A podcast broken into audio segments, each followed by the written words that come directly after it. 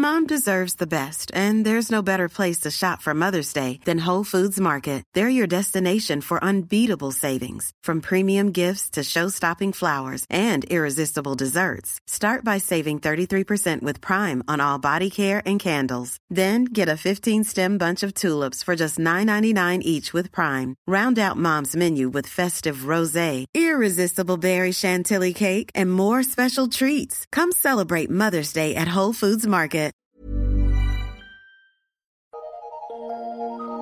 Eu sou Mário Persona e essas são as respostas que eu dei aos que me perguntaram sobre a Bíblia. Você escreveu perguntando, dizendo né, que, que Judas teria sido salvo sim, porque, segundo você diz ali no seu e-mail, uh, Jesus prometeu que ele e os outros se sentariam em doze tronos para julgar. Como poderia ser isso se ele não fosse um dos salvos? Essa é a sua indagação. A passagem que você citou é Mateus 19, 28. Jesus lhes respondeu: Em verdade vos digo que vós, os que me seguistes, quando na regeneração o Filho do Homem se assentar no trono da sua glória, também vos assentareis em doze tronos para julgar as doze tribos de Israel.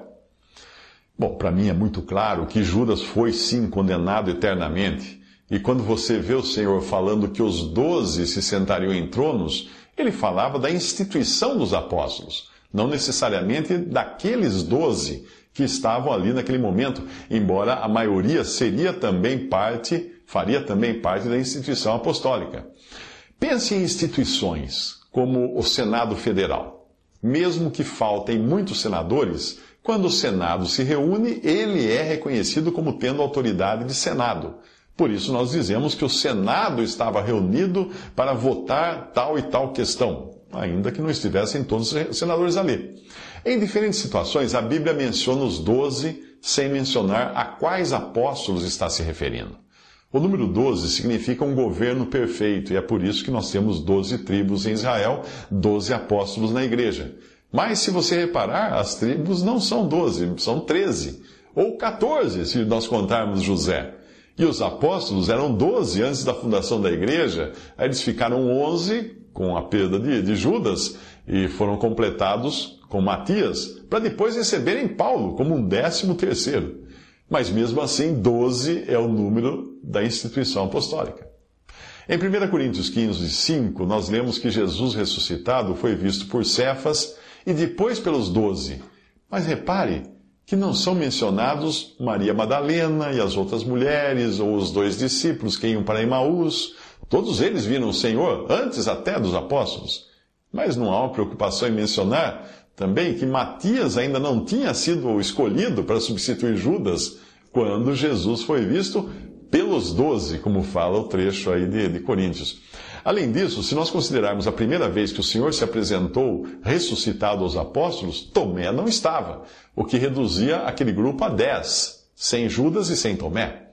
Portanto, considere doze como um título ou nome oficial dos apóstolos como um todo. Costumamos chamar de time de futebol um grupo de onze pessoas em campo, mas ainda que alguns sejam expulsos durante o jogo, eh, os que restam são ainda chamados de time.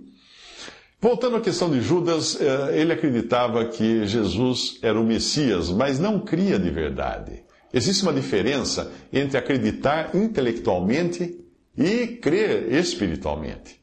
Judas é um dos que se encaixam muito bem na descrição de Hebreus, capítulo 6, aqueles que tiveram todas as vantagens de terem conhecimento de Cristo e até participaram do poder do Espírito Santo ou foram beneficiados por esse poder, mas nada ali naquela passagem é dito de terem tido fé. Eles tinham apenas conhecimento. Veja a passagem. É impossível, pois, que aqueles que uma vez foram iluminados, provaram o dom celestial, se tornaram participantes do Espírito Santo, provaram a boa palavra de Deus e os poderes do mundo vindouro e caíram, sim, é impossível outra vez renová-los para arrependimento, visto que de novo estão crucificando para si mesmos o Filho de Deus e expondo a ignomínia porque a terra que absorve a chuva, que frequentemente cai sobre ela e produz erva útil para aqueles por quem é também cultivada, recebe bênção da parte de Deus, mas se produz espinhos e abrolhos, é rejeitada e perto está da maldição, e o seu fim é ser queimada. Hebreus 6, de 4 a 8. Bom, Alguns ainda tentam provar que Judas era salvo usando essa passagem que eu vou ler a seguir. Então lhes disse Jesus: Já vos declarei que sou eu. Se é a mim, pois, que buscais, deixai estes, para se cumprir a palavra que dissera: Não perdi nenhum dos que me deste. João 18, de 8 a 9. Mas querer transformar estas palavras do Senhor numa regra é tirar a passagem do contexto que deve incluir também o que diz no capítulo anterior, onde Jesus coloca uma exceção.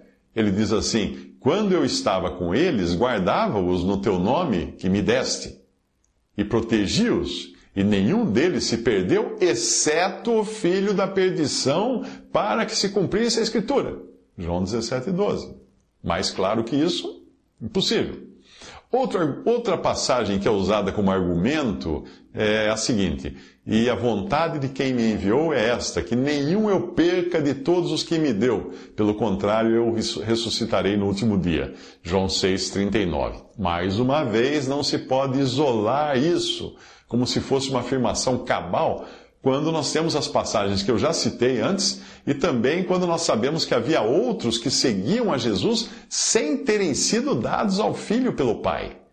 O Senhor falou assim: Todo que o Pai me dá virá a mim, e o que vem a mim de maneira nenhuma lançarei fora. João 6,37. É o caso do mago Simão, de Atos 8. Ele chegou a aceitar a mensagem que Filipe pregava, mas na continuidade do capítulo nós vemos que ele creu na mensagem sobre a pessoa de Cristo, mas não, na, não creu na própria pessoa. Ele creu na mensagem, mas não na pessoa, tendo sido inclusive batizado, porque nós vemos na sequência que ele quis comprar o poder do Espírito Santo.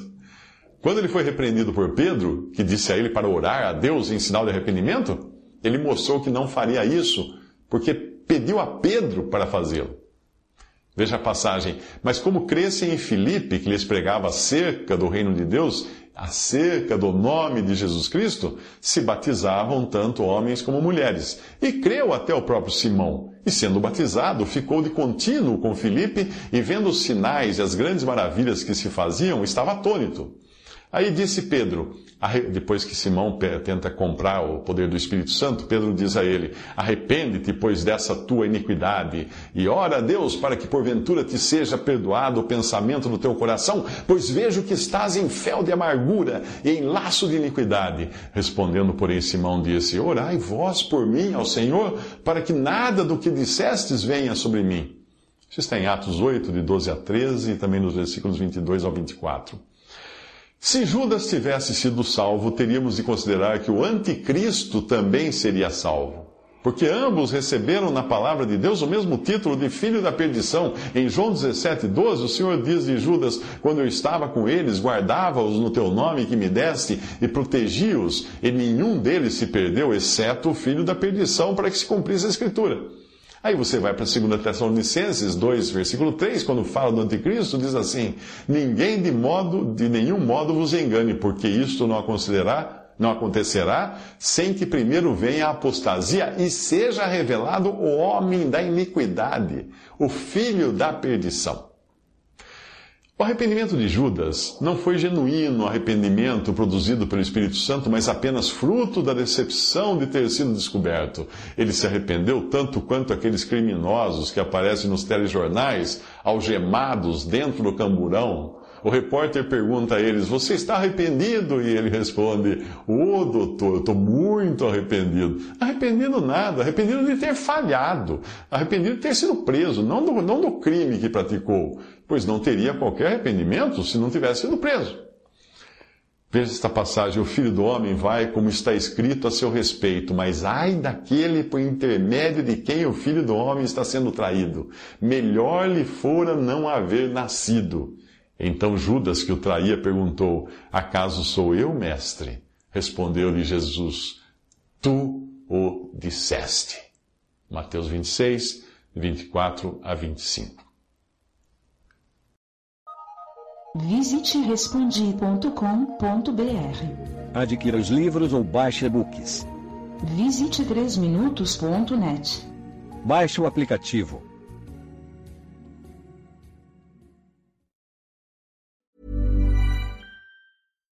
When you make decisions for your company, you look for the no-brainers. And if you have a lot of mailing to do, stamps.com is the ultimate no-brainer. It streamlines your processes to make your business more efficient, which makes you less busy. Mail checks, invoices, legal documents, and everything you need to keep your business running with stamps.com. Seamlessly connect with every major marketplace and shopping cart. Schedule package pickups and see your cheapest and fastest shipping options from different carriers with rates up to 89% off USPS and UPS rates. And with the stamps.com mobile app, you can take care of mailing and shipping wherever you are. Make the same no-brainer decision as over 1 million other businesses with stamps.com. Sign up with code program for a 4-week trial plus free postage and a free digital scale. No long-term commitments or contracts. That's stamps.com. Code program.